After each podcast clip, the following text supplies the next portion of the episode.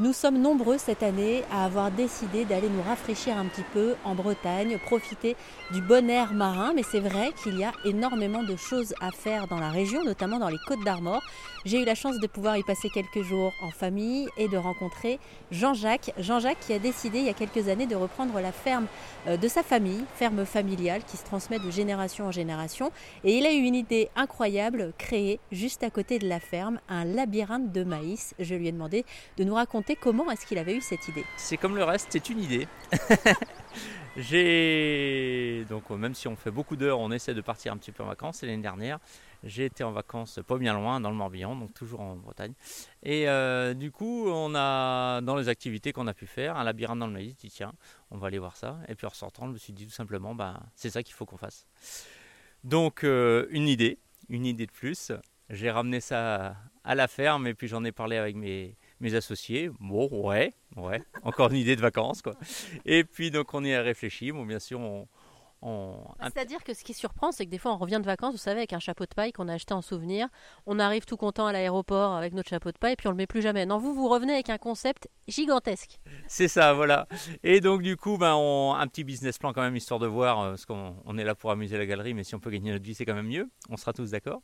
Et puis là, euh, bon, les un petit calcul. Euh, un petit calcul vite fait, combien ça peut nous coûter, combien ça peut nous combien ça peut rapporter, si on a un petit peu de monde, si on en a beaucoup, si on en a passionnément.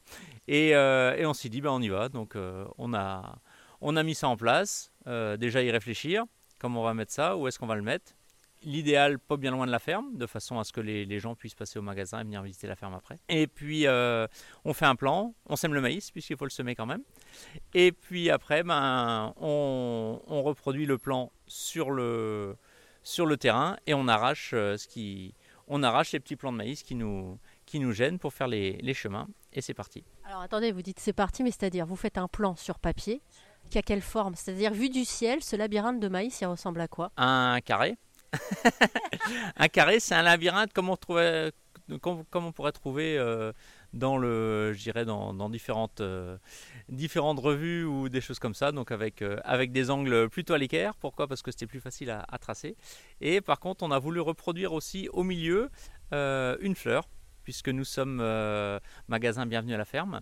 Et le logo, c'est une fleur. Et donc, nous avons voulu reproduire cette fleur sur le, sur le parcours, avec au milieu de cette fleur. Donc on, retrouve le, centre de la fleur avec un espace pique-nique et des panneaux de façon à expliquer ce qu'on fait à la ferme et présenter la ferme à, l'ensemble de, eh ben des, des courageux qui veulent se perdre, et, mais qui arrivent quand même à s'en sortir de ce, de ce labyrinthe géant de 3 hectares. Bah, je vous suis un peu sur la visite du labyrinthe. On est parti. On y va. Mais c'est vrai que de tradition, on peut se perdre vraiment euh, dans les champs de maïs. Oui, alors euh, moi c'est ce que j'ai toujours eu peur et c'est ce qu'on m'a toujours dit, c'est qu'un un, un, champ de maïs, c'est euh, un super endroit pour se perdre parce que euh, eh ben, un champ de maïs, déjà le maïs, bon, même si j'ai beau être grand, un champ de maïs, c'est quand même euh, de la végétation qui est haute. Là, on va, voir, on est à, à 2, mètres de, 2 mètres de haut à peu près, 2 mètres, 2 mètres 20. donc on a largement moyen de s'y perdre. C'est un peu comme dans une forêt, sauf que là, tous les arbres se ressemblent, tous les pieds de maïs se ressemblent les uns aux autres, et ils sont tous alignés. Donc c'est ce qu'on m'a toujours dit, si tu es perdu dans un champ de maïs, surtout, tu suis le rang et tu ne changes pas de direction. Et il y a un moment, tu arriveras quelque part.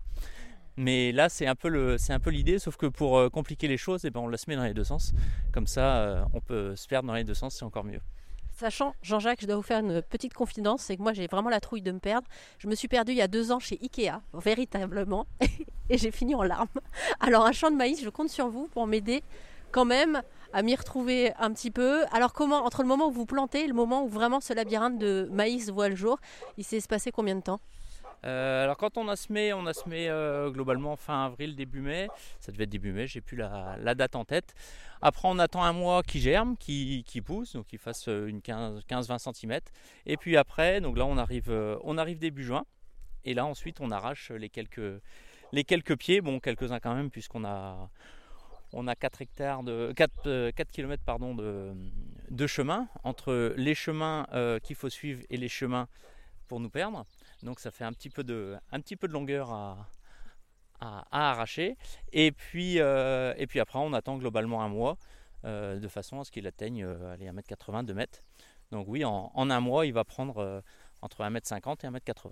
Et après, à la fin de la saison, il se passe quoi? Parce que là, vous êtes ouvert euh, tout l'été. Et ensuite, euh, que va devenir euh, ce labyrinthe de maïs? Eh ben, c'est une, une des règles que j'ai mentionnées sur le, le, premier panneau qu'on va voir, qui est quelques règles pour passer un bon moment. C'est une chose à ne pas oublier, c'est que ce maïs, avant, après ou avant être une aire de jeu, c'est aussi un fourrage pour les animaux pour cet hiver. Ah. Donc d'où l'intérêt d'y prendre très attention et de bien respecter ce, maïs, ce sol et ces, plantations, puisque euh, donc, euh, ce sera récolté pour, euh, pour nourrir les vaches cet hiver. Ah c'est génial, donc vraiment c'est une utilité en fait permanente quoi. Exact. Bonjour. Donc Louen qui est aujourd'hui au, au, labyrinthe pour accueillir les, les clients, les promeneurs. Alors, Louen, les règles à respecter. Moi, je vais rentrer dans le, dans, le labyrinthe de maïs. J'arrive, euh, client traditionnel, qu'est-ce que vous m'expliquez? Alors, je vous explique tout d'abord que c'est un labyrinthe où euh, il est compliqué de se perdre puisqu'on peut s'égarer. Euh, que le, le tour dure entre une demi-heure et une heure et demie selon, selon vos connaissances en agriculture.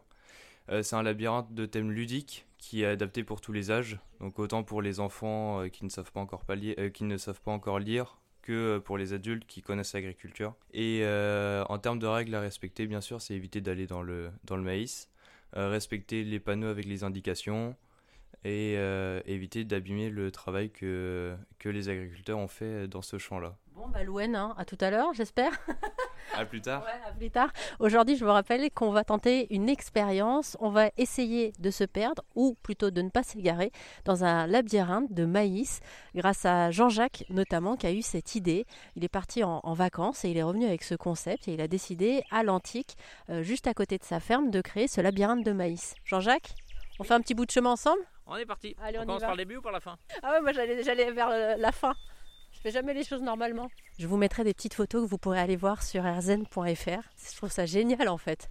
On a l'impression d'être un peu dans le film Jean-Jacques euh, Chéri, j'ai rétréci les gosses. Vous savez, ça fait ça là, j'ai l'impression d'être toute petite. ah bah le maïs c'est grand.